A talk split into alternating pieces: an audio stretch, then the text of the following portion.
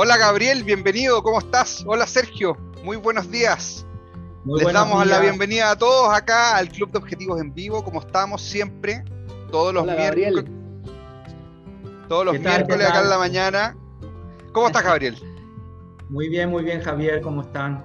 Excelente. El gran, estamos con el gran y único Gabriel Amos. ¿Cómo se pronuncia tu segundo apellido? Friedrich. Friedrich. Pensé que era en realidad Amos es un nombre.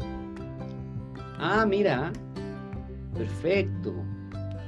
¿Qué origen tiene ese nombre? Eh, es hebreo y el nombre es bíblico. Fue un profeta. Ah, ah. Mira qué interesante, siempre es interesante. ¿Qué opinas de esto, estimado Javier Ergas? O sea, ojalá que nos pueda profetizar algo ahora acá en la sesión, ¿no es cierto? que nos lleve hacia algún lugar de iluminación. Totalmente. Gabriel, nos saluda desde Argentina. ¿Dónde estás, Gabriel? Yo estoy en Argentina, en el norte, en, la provincia de Tucumán. Perfecto. A la altura de La Serena, de Chile. Lindas tierras, tierras de calor. Tierra de calor. Perfecto. Vemos ahí, antes de comenzar, bueno, después saludar a todos los amigos que, ven esto y ven la, ven la repetición en YouTube y a los muchos más que se conectan después al podcast. Eso iba a decir yo mismo. Que lo escuchan. La joyita. del cual yo soy fan, lo escucho en el auto mientras voy caminando. Eh, decirle una, una sola consulta a Gabriel antes de, de entrar en tema. El mate, amargo o dulce. Eh, dulce, dulce, dulce, querido. Hagamos un saludo entonces. Salud. hagamos un saludo con, con mate dulce. Salud. Javier, por favor. Oye, con Gabriel trabajamos ya hace un tiempo en el tema de OKR, eh, nuestro flamante partner de Argentina. Eh, y Gabriel tiene una tremenda trayectoria. economista, trabajó montones de años en una empresa muy importante de allá y se dedica a la consultoría en temas comerciales, en estrategia, en varias cosas. Así que Gabriel, cuéntanos un poquito, antes de que nos cuentes específicamente eh, a qué te dedicas hoy en día, cuéntanos un poquito de, dónde viene todo esto, de tu, más de tu trayectoria profesional que ya tiene algunos años. Sí, sí, tiene algunos años. Eh, bueno, primero muchas gracias por, por, el momento y por, por la conversa, como dicen en Chile. Este, y hoy, hoy justamente en el auto, mientras llevaba a mis hijos al colegio temprano, temprano, les contaba de, evidentemente no hay casualidades, ¿no?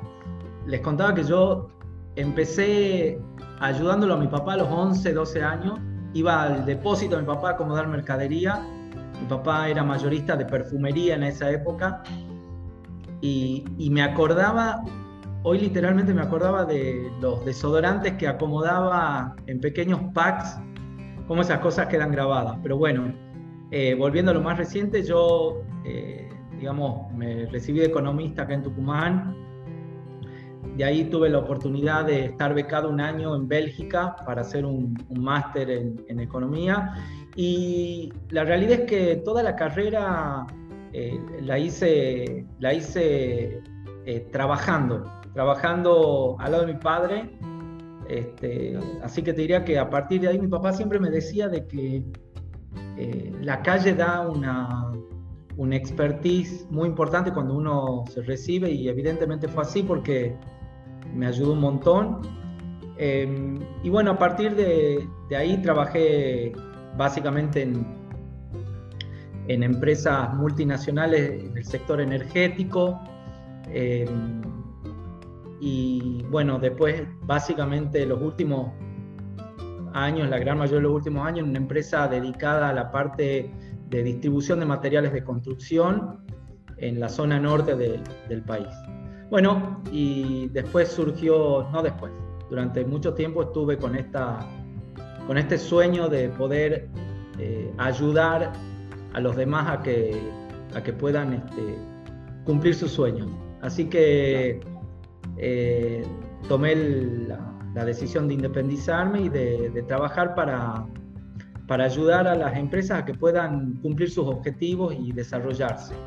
Eh, sobre, todo, sobre todo pequeñas y medianas empresas que muchas veces eh, les cuesta, digamos, en, algunos temas eh, estratégicos poder desarrollarse. Así que ese, es el, ese fue uno de los principales motivos. Tema... Oye, Gabriel, pero ese tema, que igual lo hemos conversado un poquito en otras oportunidades, es un cambio de vida, pero súper intenso. Sí. ¿Sí o no? Pasar de haber trabajado en empresas multinacionales y en esto de los materiales de construcción, que yo entiendo que igual era una empresa grande, más o menos. Sí, sí, sí. Entonces, de repente, de un día a otro, llegar y decir, me voy a dedicar a, a, buscar mi sueño y, apoyar el sueño de los otros, es un tema no menor. Sí, fue un cambio muy profundo. Evidentemente tuvo, tuvo un proceso de maduración interno mío durante mucho tiempo, muchos muchos años. Se disparó fuerte la necesidad de independencia cuando falleció mi papá en febrero del 18. Me parece que eso fue un disparador muy importante de acelerar algunas decisiones y algunos tiempos, entendiendo que, que la vida es finita, no es infinita y, y que, y que bueno, esto, estas cosas cuando ocurren te mueven, te mueven para atrás montones de, de, de sueños, de sentimientos, de visiones. Y evidentemente eso cuando, perdón, cuando la nostalgia se transforma en una visión. Sí, exactamente. Eso, eso, eso como que lo deberías poner en tu Twitter. Sí, sí. Como. Cuando la nostalgia se transforma en una, ¿cómo dijiste? En una visión. En una visión. Sí. Pero fue muy fuerte, digamos, fue un proceso muy fuerte y, a partir de ahí tomé la decisión de que lo iba a hacer. Eh, fue un momento también, obviamente, de mucha angustia, pero de mucha movilización interna y evidentemente al final con un resultado positivo para mí porque estoy muy contento con, con, la decisión. Disfruto mucho esto de poder ayudar. Esa es la realidad. Habla, perdón, habla también de un espíritu de motivación interna, porque quizás es como intrínseca dentro tuyo, porque quizás no hay, no todo el mundo tiene ese espíritu a través de ya sea una pérdida eh, em, física de un familiar, alguien que tú quieres, o, también pérdidas de trabajo, factores emocionales, etc. Eh, hay mucha gente que no consigue quizás sus objetivos a través de un, de un ámbito motivacional, quizás como el que denota al hablar automáticamente. Sí, sí, fue muy, sí, fue muy importante la, la, eh, la posibilidad de a ver, de capitalizar todo el hecho en algo concreto que, me, que en definitiva que me haga bien eh, y, que me, que yo pueda sentirme y verme distinto. Mi, mi, señora también fue muy importante. Tuve la, tuve la humildad, tuve la humildad de pedir ayuda, ayuda profesional, digamos, eso iba a comentar yo, Gaby, porque ahí hiciste el curso con Sergio Motles, que lo tuvimos en el Club de Objetivos en Vivo hace un par de semanas. Tuve el curso con Sergio Motles, lo hice, eh, lo hice justamente en el, en el periodo donde ya estaba, donde ya había anunciado internamente en la empresa que me iba, y bueno, lo hacía lo, realmente a la noche tarde, los fines de semana, eh, para certificarme como consultor, digamos, yo tenía la necesidad ahí de no porque uno sale de la actividad privada eh, con mucha experiencia de muchos años, este, uno va a poder hacer eh, asesoramiento, consultorías.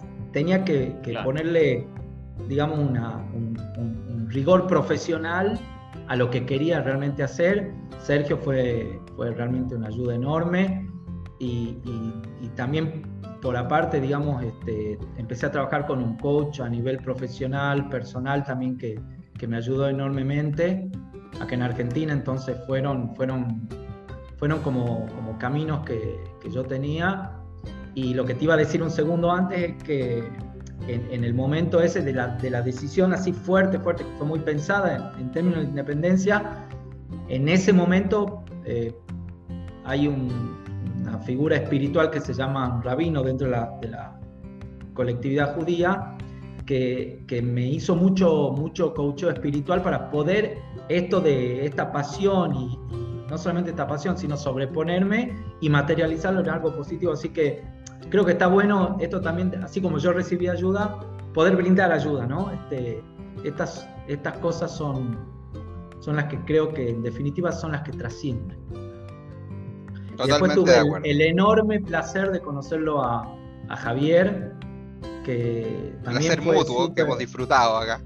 Sí, sí, pero fue muy bondadoso de entrada, digamos, yo lo contacté por una duda y empezamos a charlar y bueno, así que este es un poco el, resumen este, de estos últimos años. Bueno, y acá está, está mirando el título de nuestro tema de hoy, saliendo del día a día para crecer, aclarando, alineando y delegando objetivos. Y la que me salta más fuertemente a la vista es esto de la delegación. Entonces, no sé si nos quisieras contar un poquito, Gabriel, de tu experiencia con tus clientes. ¿Qué es esto de estar atrapado en el día a día y, de, delegar? Para lo claro, obviamente hay que aclarar y alinear, y alinear previamente. Mira, te diría que uno de los mayores problemas que, que, veo, digamos, en, los clientes en general, tanto que estoy atendiendo como potenciales que uno va, entrevistando, eh, es la, la, imposibilidad de salir del día a día eh, para poder hacer un, un stop durante la semana y poder ir replanteando en forma periódica y permanente hacia dónde uno tiene que, dirigir el negocio, la empresa eh, o la compañía.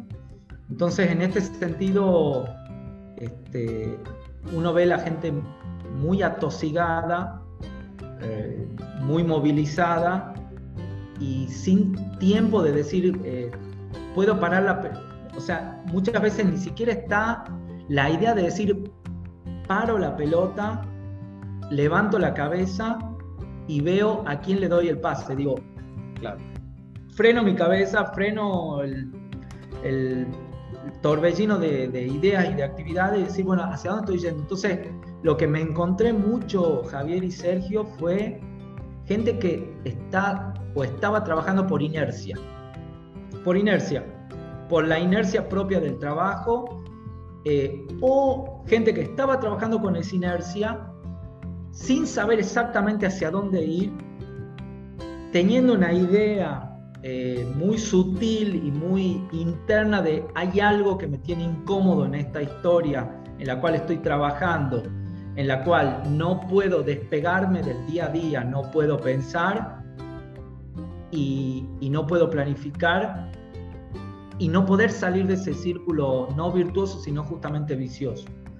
Entonces, parte de, lo que creo que es fundamental si uno quiere eh, poder avanzar es detenerse y pensar simplemente esto, hacia dónde voy y después cómo lo hago. Y acá, en este cómo, dónde voy y cómo lo hago, un tema que, concatena con todo esto tiene que ver con contar con los recursos, no materiales, sino también y básicamente humanos, para que uno pueda delegar las tareas operativas con todo lo que implica delegar. Porque, imagínate que claro, yo, si yo estoy acostumbrado en mi pyme o en mi compañía a hacer montones de cosas operativas que no tienen que ver con la visión, con la estrategia, con el pensamiento, con, con temas no operativos, sino justamente más abstractos en un momento que después son los que van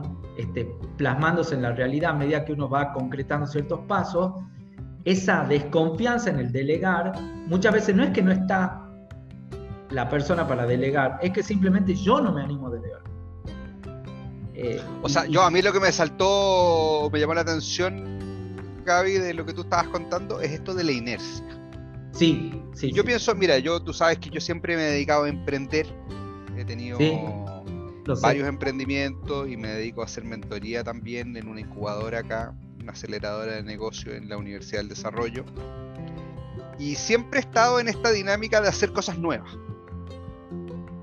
Entonces, hacer cosas nuevas. Pero esto de entrar en la inercia, en general estas empresas que están en la inercia. Y lo pregunto porque imagino que de nuestros oyentes es posible que muchos estén en esa situación. ¿Cómo se entra en la inercia? ¿Es una empresa que lleva muchos años? A lo mejor es una empresa que eh, familiar que ha pasado de generación en generación. ¿cómo eh, se produce que las personas de repente queden atrapadas en la inercia? Y te lo pregunto con un propósito, tal vez para quienes nos estén escuchando, eh, a lo mejor pueden identificar si es que están o no en esa inercia. ¿Cómo se produce un poquito? Mira, yo creo que la inercia es propia de la condición humana. ¿En qué sentido? ¿En qué sentido? Vos sabés que no, y, vos lo sabes muy bien, y Sergio también, nuestro cerebro es una máquina de automatizar, porque lo que el cerebro quiere es ahorrar energía y, eficientizar, y el cerebro no distingue qué es real y qué no es real, sino el, el cerebro lo que hace es eficientizar y automatizar. En esa automatización entra también el mundo de los negocios en términos de lo rutinario para tratar de, de, eficientizar al máximo lo que hacemos. Entonces. Perdón, lo rutinario, claro, tú dices, es como la parte subconsciente, que lo único que quieres es el bienestar. Lo único que quieres es el bienestar a través de el evitar el sufrimiento. Y ese evitar el sufrimiento nos hace caer como seres humanos, como empresa, todos en una inercia. Así es. No, y aparte que a nivel fisiológico, la sinapsis de las neuronas se va reforzando a través de la repetición. Exactamente. Entonces, mientras más he hecho una cosa, físicamente, fisiológicamente, más programado estoy para volver a hacerlo. Mira, mira, qué increíble lo que están diciendo. Justo anoche estaba leyendo un artículo de un psicólogo mexicano que estaba en Estados Unidos sobre la costumbre y los hábitos, de un libro también que se llama ah, Hábitos Atómicos y el tipo decía que al cerebro humano o a las personas, en la terapia de shock, para cambiar un hábito, le basta 28 días de un hábito seguido para romper esa sinapsis que tú ya tienes creada como una inercia o como un hábito destructivo o, lo que, sea. Pero para poder cambiarlo bastan 28 días de intentar, de intentar, de intentar, de intentar. De sufrir, para poder, De sufrir, claro, de un shock, para poder eh, romper esa sinapsis de inercia. Entonces, esa, tal cual, esa inercia que es propia y natural de nuestra naturaleza, muchas veces te, te es prohibitiva de la conciencia. Entonces, entrar en la inercia esa, en la cual uno deja de ser consciente de un montón de cosas, Javier y Sergio, termine en algún punto siendo eficiente por, porque algunas cosas obviamente se terminan eficientizando, pero en la, en la posibilidad de verlo al negocio o a la empresa de una forma distinta y de qué es lo que puedo hacer. Primero identificar hacia dónde voy después qué es lo que puedo mejorar, qué es lo que puedo por fuera de eso resulta muy complejo. Entonces yo creo que el primer punto es, que también estaba, estuve leyendo algo al respecto, es dejar de dar todo por sentado. Digo, dejar de dar todo porque ya lo conozco, ya lo sé, y empezar a ver de vuelta como si uno tendría que redescubrir la empresa desde el escritorio donde uno se sienta hasta la oficina, hasta el reporte que lee, hasta el depósito que entró, hasta el salón de venta, verlo distinto, verlo, verlo de una manera no dar por sentado, sino como si fuera un nuevo redescubrimiento. Entonces, yo creo que ahí está la clave, en, esto de, trabajar con la conciencia y en esto de volver a, o sea, volver a repensar y dejar de pensar que las cosas están por sentada y automatizadas y, y a partir de ahí uno dice, si esto lo puedo cambiar y esto lo puedo hacer. Y muchas veces, muchas veces, desde adentro esto resulta difícil, pero con una charla de una hora, una hora y media, este, con alguien de afuera que te pueda eh, hacer eh, notar, hacer ver estas cosas, uno empieza a aprender, eh, se le empiezan a aprender lamparitas de, de, de, cosas que dejaron de ser automáticas. entonces, yo creo que es un desafío enorme porque aparte... Oye, pero Gaby, perdona que te interrumpa, pero no solamente que es un desafío y que es importante, sino que yo pienso que adicionalmente en estos días, y me refiero principalmente a el avance tecnológico. Eh, ahí, ahí vas, ¿verdad? Sí, sí, seguí, pero seguí, seguí, seguí. El avance tecnológico, la pandemia, estamos viendo en todo el mundo, pero acá en el continente muy fuerte, los cambios políticos, sociales. Entonces, hoy en día, realmente, a mi entender al menos, eh, es completamente imposible mantenerse en esa inercia. Lo que me da la impresión que pasa es que hay algunos que reaccionan de manera proactiva y son capaces de girar su realidad, digamos, para adaptarse a este nuevo mundo. subirse a la y hay algunos que se les va el tren. Sí. Muchos. ¿Sí o no? Sí, sí, sí, sí, sí. sí. Pero parece Este, que no es opcional ya. Y por eso te preguntaba estas empresas de la inercia si son muy antiguas, porque probablemente mientras más antiguas y más tiempo lleven en la inercia, Más les va a costar dar el salto a esta nueva realidad tecnológica, a la era digital o bueno, como muchos lo Mira, llaman de distintas yo- formas. Sí, hay de todo. Hay empresas nuevas, hay empresas no tan nuevas, eh, hay empresarios jóvenes, hay empresarios no tan jóvenes. Yo ahí entiendo que está, como vos decías hace un ratito, en hacer el clic.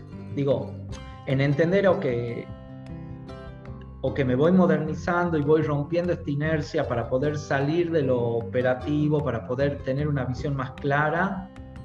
eh, o voy a seguir en una historia en la cual eh, me puedo llegar a, a- a- golpear feo si no hago los cambios que tengo que hacer o no voy, no o no voy visualizando cómo va evolucionando.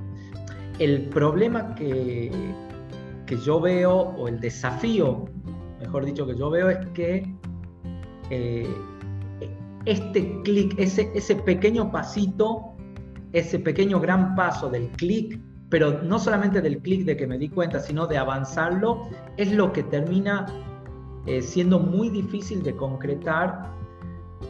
O hay que tener una fuerza de voluntad enorme para empezar a, a transitarlo ese camino. O bueno, este, buscar ayuda eh, afuera o buscar ayuda en el mismo equipo eh, para tratar de, de- de formalizar algunas cuestiones, porque no es solamente, está bien, yo pienso que tengo que salir del operativo, yo pienso que tengo que modernizarme, yo pienso que tengo que usar las redes sociales. Ok, de ahí a la acción hay un Para, trecho muy o sea, largo. yo ima- imagino para eso para una empresa para una empresa conservadora, para una empresa clásica, para una empresa que tenga, no sé, más de 15, 20 años, eso debe ser, pero casi Es muy complejo. Una utopía. Incluso para empresas más nuevas también ser Claro. Claro, debe O sea, ser bueno, un ahí desafío mayor. O sea, hay, hay, creo, imagino que habrá gente que debe verlo incluso como el hecho de tener que crear otra empresa, el adaptarse quizás a los cambios que lo que mencionaba Javier es que hoy día o cambias, te adaptas o mueres. Sí, este, sí, hay, hay, hay veces que la gente lo piensa de una manera como no se imagina en su Claro. actual situación generando lo que hay que generar. Inclusive tuve algunos casos que me decían, ok, y cuando yo deje de hacer lo operativo, ¿qué voy a hacer? Claro, ¿A qué me dedico? claro. Pero sabía, ok, pero entendiendo que tenía que salir del operativo. esa, esa es la sinapsis que se resiste a destruirse. Claro. Exactamente. Pero entonces, ¿qué voy a hacer? No voy a tener trabajo. No voy a Claro. tener trabajo en mi propia empresa, digamos. O sea, y a- es como que hay muy, muy en el fondo esta idea, y por eso te decía, tienen la idea, está el concepto, está ese, ese pensamiento que me molesta en forma permanente, que lo tengo que hacer o que lo debería hacer o que lo podría hacer, pero de ahí a llevarlo al, al hecho concreto es la mayor traba que yo, que yo encuentro, digamos. No tanto que esa idea aparezca, sino concretarla en forma explícita, con hechos, con acciones, con, eh, con cosas este, concretas en términos de personal, en términos de, de estrategia, en términos de local, en términos de negocio, en todo. Entonces, es un paso que, que a mí me toca en ese sentido apoyar eh, con mucha constancia, porque el otro tema, Sergio, como vos decías, es hay que hacerlo hábito. Entonces, hay que hacer el hábito de pensar. O sea, hay que hacer el hábito de salir de la rutina del día a día y del torbellino, como, como siempre dice Javier, en el que estamos metidos en el torbellino, hay que salir del torbellino y hacerse el hábito de empezar a pensar. Y empezar a pensar este, significa empezar a cuestionarse. Y empezar a cuestionar. Yo te voy a contar una cosa, Gaby. Yo, como siempre, te contaba que yo, en general, en mi vida me he dedicado a emprender cosas nuevas. Sí. Y también ayudar a mis clientes a que hagan cosas nuevas. Yo, en lo personal, esto te lo cuento como una receta, porque está todo el tema del OKR, que es muy bueno, porque uno tiene que planificar trimestralmente, eso te obliga a sentarte a pensar y hacer seguimientos semanales, entonces eso te obliga a entrar en la nueva rutina. Pero yo, en lo personal, yo hace muchos años, ya no me acuerdo cuánto, yo creo que, no sé, 15 tal vez. Yo, por ejemplo, dejé aislada mis primeras horas de la mañana para pensar. Todo Excelente. Y si alguien viene, por ejemplo, y me pone una reunión a las 9 de la mañana, me genera un problema. Porque pierdo mi hora de pensamiento.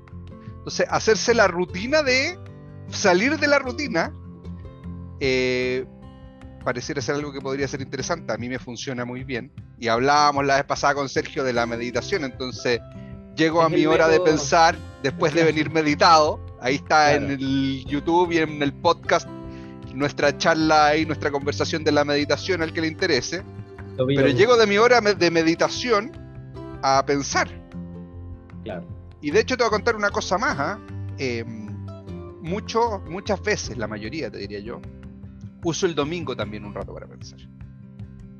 Y luego tengo algunos amigos, conocidos también del trabajo, amigos del trabajo, de clientes principalmente, que también lo hacen. Y comentamos, uno parte así, eh, el domingo ya ganó la semana. Parte el domingo. Absolutamente, absolutamente. Los otros llegan el lunes en la mañana, así, a tratar de entender qué hay que hacer y los que partimos antes, ya sea el lunes en la mañana o un ratito el domingo, venimos claros ya. Yo tengo asignadas las tareas de los otros. Vengo a cobrar cuenta inmediatamente. Entonces. Bueno, pero eso está genial, pero Javier, eso digamos, no, no hay mucha gente que, que, lo, que yo de hecho no conozco, mucha gente que se siente todos los días a pensar después de meditar. Digo, entonces imagínate para un empresario que está acostumbrado a hacer muchas cosas operativas, ya el hecho de, sentarse con un externo dos horas a la semana, abstraerse de celular, de llamadas, de lo que sea, y, sentarse a, replantear, ya es un avance enorme, enorme, porque, eh, porque eh, les ayuda, digamos, a, a ver que sí es posible. Eh, o sea, mira, yo, yo lo que veo, lo que yo veo es que hay un salto importante. Esto creo que incluso lo leí en algún libro, ya no me acuerdo en cuál. Hay un salto importante en la dinámica de cuando tu trabajo se trata de, digamos, ir a hacer cosas, voy a llamarlo outbound, o sea, salir a hacer cosas, a cuando tu trabajo se transforma en inbound, que tú vienes, te sientas en tu sillón y esperas que te traigan los problemas.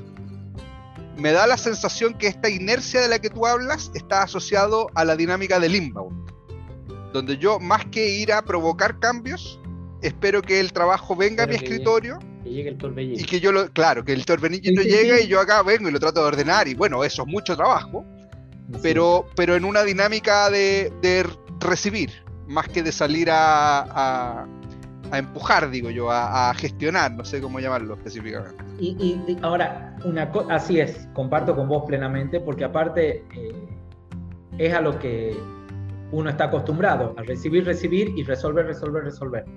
Eh, y otro elemento que ayuda mucho esto del clic, en términos de decir, ok, ya entiendo que tengo que cambiar, ya tengo que ir a temas más estratégicos, tengo que aprender a delegar, tengo que entender que no se va a hacer exactamente como yo lo haría, que es parte de delegar, pero que se va a hacer en definitiva y posiblemente con el valor agregado que a quien se lo delegué lo haga inclusive posiblemente mejor que lo que yo lo hubiera resuelto. Ahí tocaste un, Gabriel, perdón, ahí tocaste un punto súper importante que es... Tú, tú, que conoces bien el tema, el, el, el tema de delegar, eso que, eso que dijiste, que acabas de decir es muy importante la confianza de una persona y hay muchas empresas que llegan incluso, o empresarios, o, jefes, gerentes, etcétera, que tienen tan truncada la idea de, delegar que al no delegar pierden mucho más que los beneficios que pueden llegar a ganar aprendiendo a delegar, incluso sabiendo, como dices tú, que otra persona puede, puede dar un valor agregado a la actividad la cual se le delegó. Eso es, ¿cómo, cómo, cómo se, le, se le hace entender Ahí va. a una persona que jamás ha delegado? Mira, ahí justamente hay, hay dos temas importantes ahí para tratar. Primero hay un concepto que es el, el costo de oportunidad. Es digamos, si mi tiempo lo estoy dedicando para tareas operativas, pensando que yo lo voy a resolver mejor que nadie o que no hay absolutamente nadie que lo pueda resolver este, por preconceptos, etcétera, que yo tengo, y no me animo a delegar, la pregunta es, ese tiempo, ¿qué costo de oportunidad tiene mi tiempo dedicado a otro tipo de tareas que son mucho más estratégicas, que agregan mucho más valor a la empresa eh, y que yo las podría estar haciendo si me animara a delegar, si me animara a confiar, si me animara a transmitir. Ese es un primer paso que yo, digamos, siempre los insto a los clientes a pensar. El costo de oportunidad de tu tiempo, dedicado a tareas rutinarias versus el costo dedicado, el, el tiempo tuyo dedicado a tareas que realmente agreguen valor. Ese es un tema. ¿Te puedo interrumpir ahí antes que vayas al segundo? Sí, sí. ¿Sí? Porque me parece, concordando, pero en absoluto con lo que tú dices, me parece que ese, ese síntoma de mejor lo hago yo tiene que ver con eh, experiencias frustrantes, decepcionantes del pasado.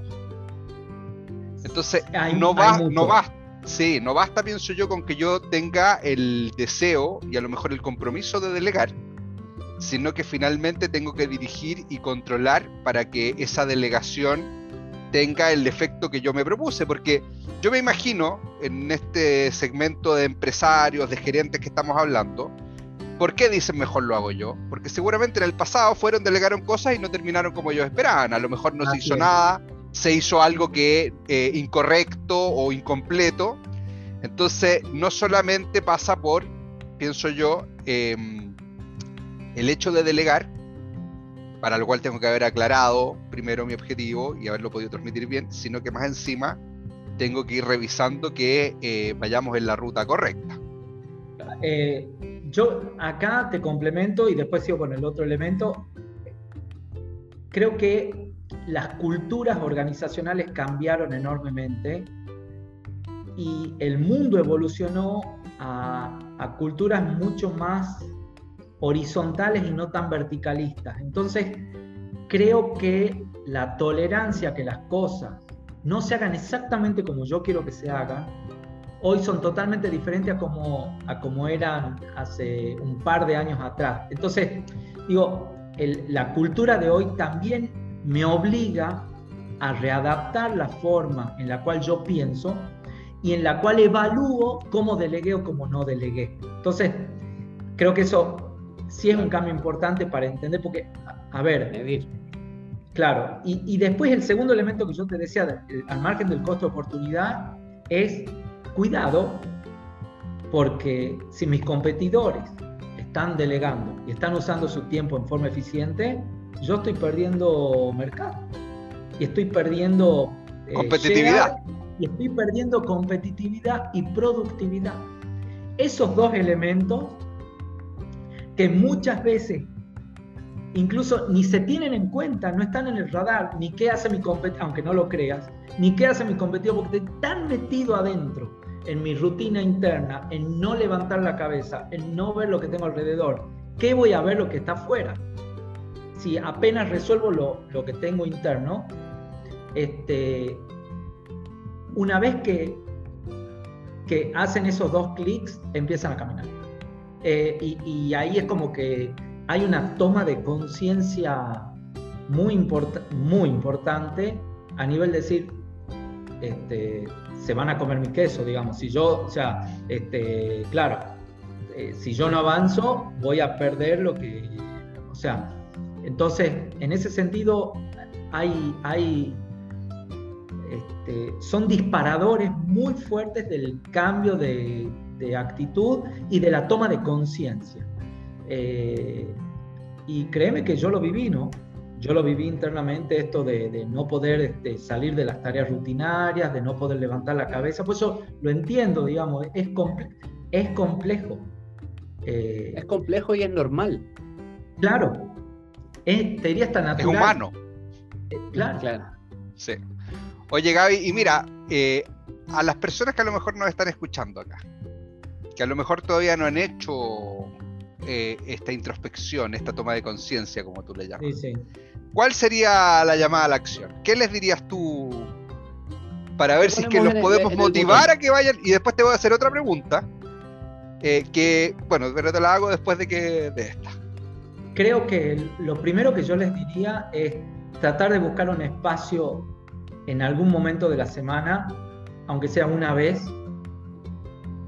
y sentarse tranquilos, no sé, en un bar, en la oficina solo, cuando ya se fue todo el mundo, en un café, en el parque, donde quieran, eh, y dejar, o sea, tratar de, abstraerse de, de, lo que hoy pasa y tratar de soñar y pensar hacia dónde quisieran ir. Hacia dónde quisieran ir. Parece que el paso uno es aislar una pequeña porción de tiempo aislar tu tiempo, sentarte introspectivamente a pensar realmente qué es lo que querés y después escribirlo. Bueno, tú sabes, por ejemplo, yo que sigo... Espera, un segundo, un, sí, un segundo. Y no, no, no, no, por favor. Y me pasó a mí, por eso también lo digo, y no pensar que uno tiene que tener resuelto en ese pensamiento el 100%. Mi coach me enseñó, ¿sabes qué me dijo? Me dijo, Gaby, con el 70-80% sentate a escribir. No importa, no tenés que tener resuelto el 100% del pensamiento, ni cómo vas a resolver todo, ni toda la claridad del mundo. Sentate a escribir con el 70-80% de lo que tengas, escribilo. Y a partir de ahí, fluye. Y fue así. Es, increíble, perdón, es increíble cómo a través de distintas eh, terapias o informaciones que uno, que uno puede ir, ir viendo o recopilando a través de la vida, eh, el poder, el poder que tiene la, el, escribir ideas, el materializar una idea escribiéndola. O sea, yo creo que la gente, hay gente que ni siquiera sabe o conoce el concepto de escribir una idea porque todo lo piensan, lo piensan, lo piensan, lo acumulan. Pero el poder, el poder, parece incluso un poder mágico que tiene escribir una idea. Es, mágico. bueno, eso yo es totalmente potente y fuera de toda. Es potente. Iba a comentar lo mismo. Y acá me estaba acordando, a ver, yo, yo soy un fanático de escribir, mira, me pido mis lápices especiales para escribir, este se borra, te puedo mostrar, tengo así cuadernos y cuadernos.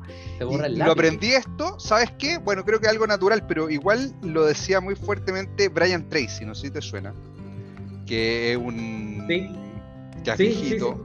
capacitador en ventas, pero también del desarrollo personal y espiritual eh, las ideas se materializan en el papel. Ah. Porque en la creación, yo creo que en la primera, el primer nivel es el pensamiento. Después está la palabra y finalmente está la acción. Entonces, el escribir de alguna forma apoya a poder verbalizarlo. A veces uno no tiene con quién hablarlo y escribirlo igual sirve mucho. Sí. Eh, y, lo, otro que te, sí, perdona, el otro que te quería comentar de esto de aislar el tiempo, yo que soy ingeniero en informática, siempre he sido muy seguidor de Bill Gates, de Microsoft. Y Bill Gates, sabes que tenía la rutina, creo que todavía la tiene de hecho, de aislarse una semana entera para pensar. La semana del pensamiento. Y se iba a un lugar, yo lo leí en algún libro, se iba a un lugar, agarraba su computador y se iba a un lugar donde nadie sabía dónde él estaba. Solo. Una semana a pensar, a leer, a estudiar, a reflexionar. Y mira los resultados. No, no, este, eh, eso da frutos, pero, pero enormes. Este, y como, como decía Sergio, eh, es potente escribirlo. Eh, bajarlo después en, concreto, y como vos también decías recién, Javier, este, es un paso muy importante. Así que yo empezaría por ahí, claramente. Gaby, y bueno, ya acercándonos a la hora de término, una última pregunta más que te voy a hacer yo. A lo mejor Sergio también te quiere hacer alguna pregunta más para no alargarnos, porque podríamos estar en esta conversación eternamente, creo yo. Así es. Entonces, a estas personas que ya empezaron en esta toma de conciencia, ¿cómo los puedes apoyar tú? ¿Qué haces tú con ellos específicamente para poder eh, acompañarlos en este proceso? Mira, te cuento, lo que básicamente lo que yo hago es eh,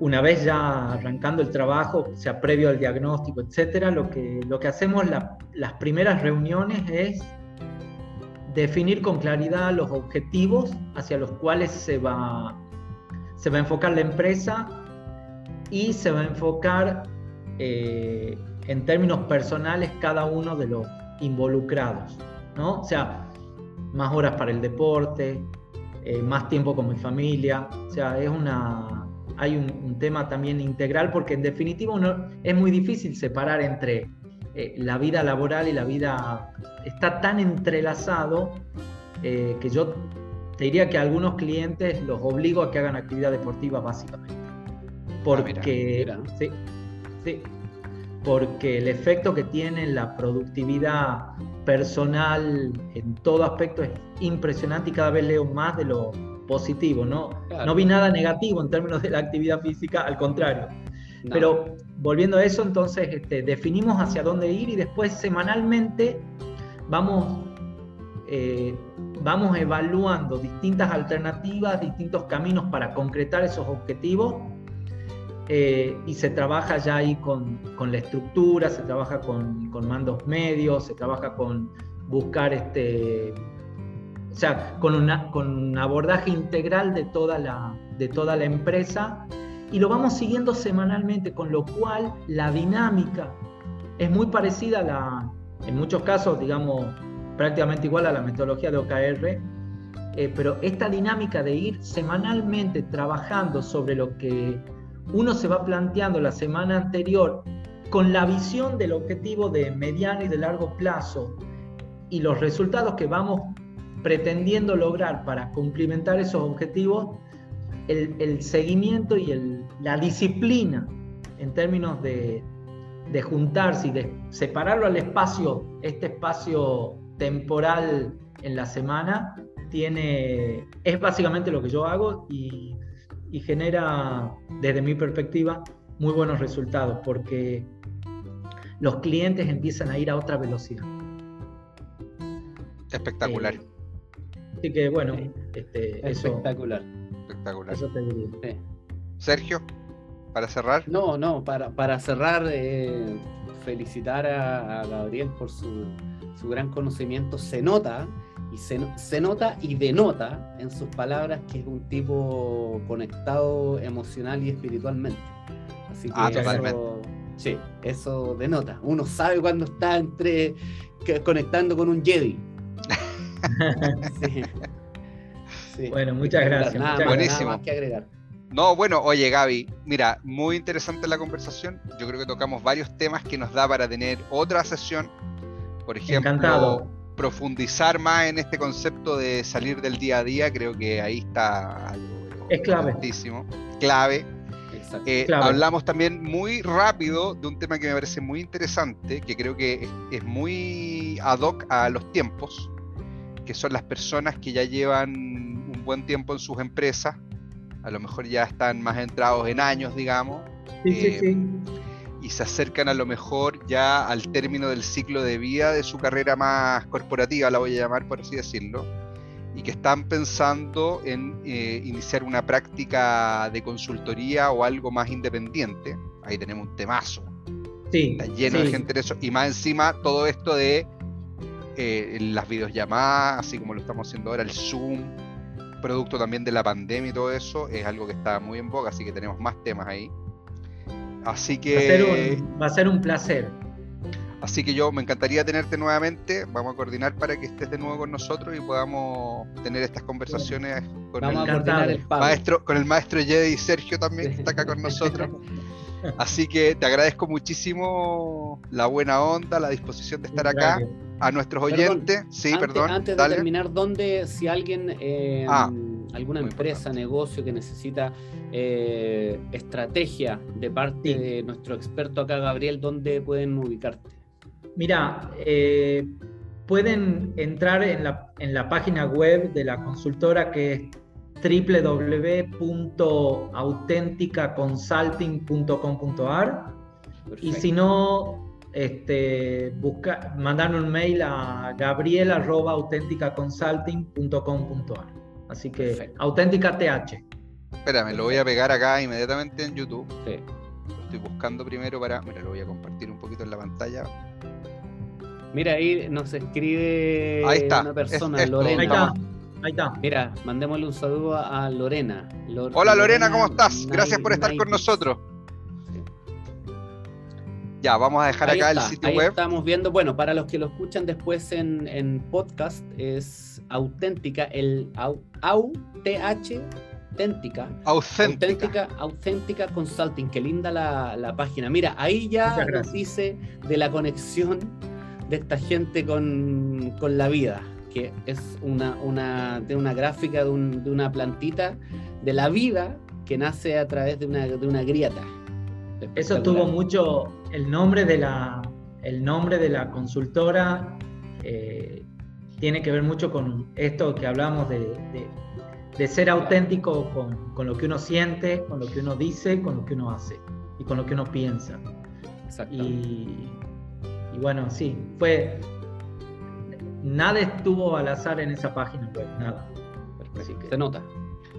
Bueno, para despedirnos de nuestra audiencia acá, que nos acompañan, que nos están escuchando tal vez en YouTube o en Spotify, los dejamos invitados como siempre a todos a que comiencen su e-learning implementando OKR en cuatro pasos, que activen su cuenta en EgoKR, ambas soluciones completamente gratuitos. Empezamos también desde la próxima semana un ciclo de charlas y eventos semanales vamos a estar haciendo un coaching grupal para las empresas y las personas que están eh, implementando KR, donde nos vamos a juntar a poder resolver dudas, consultas.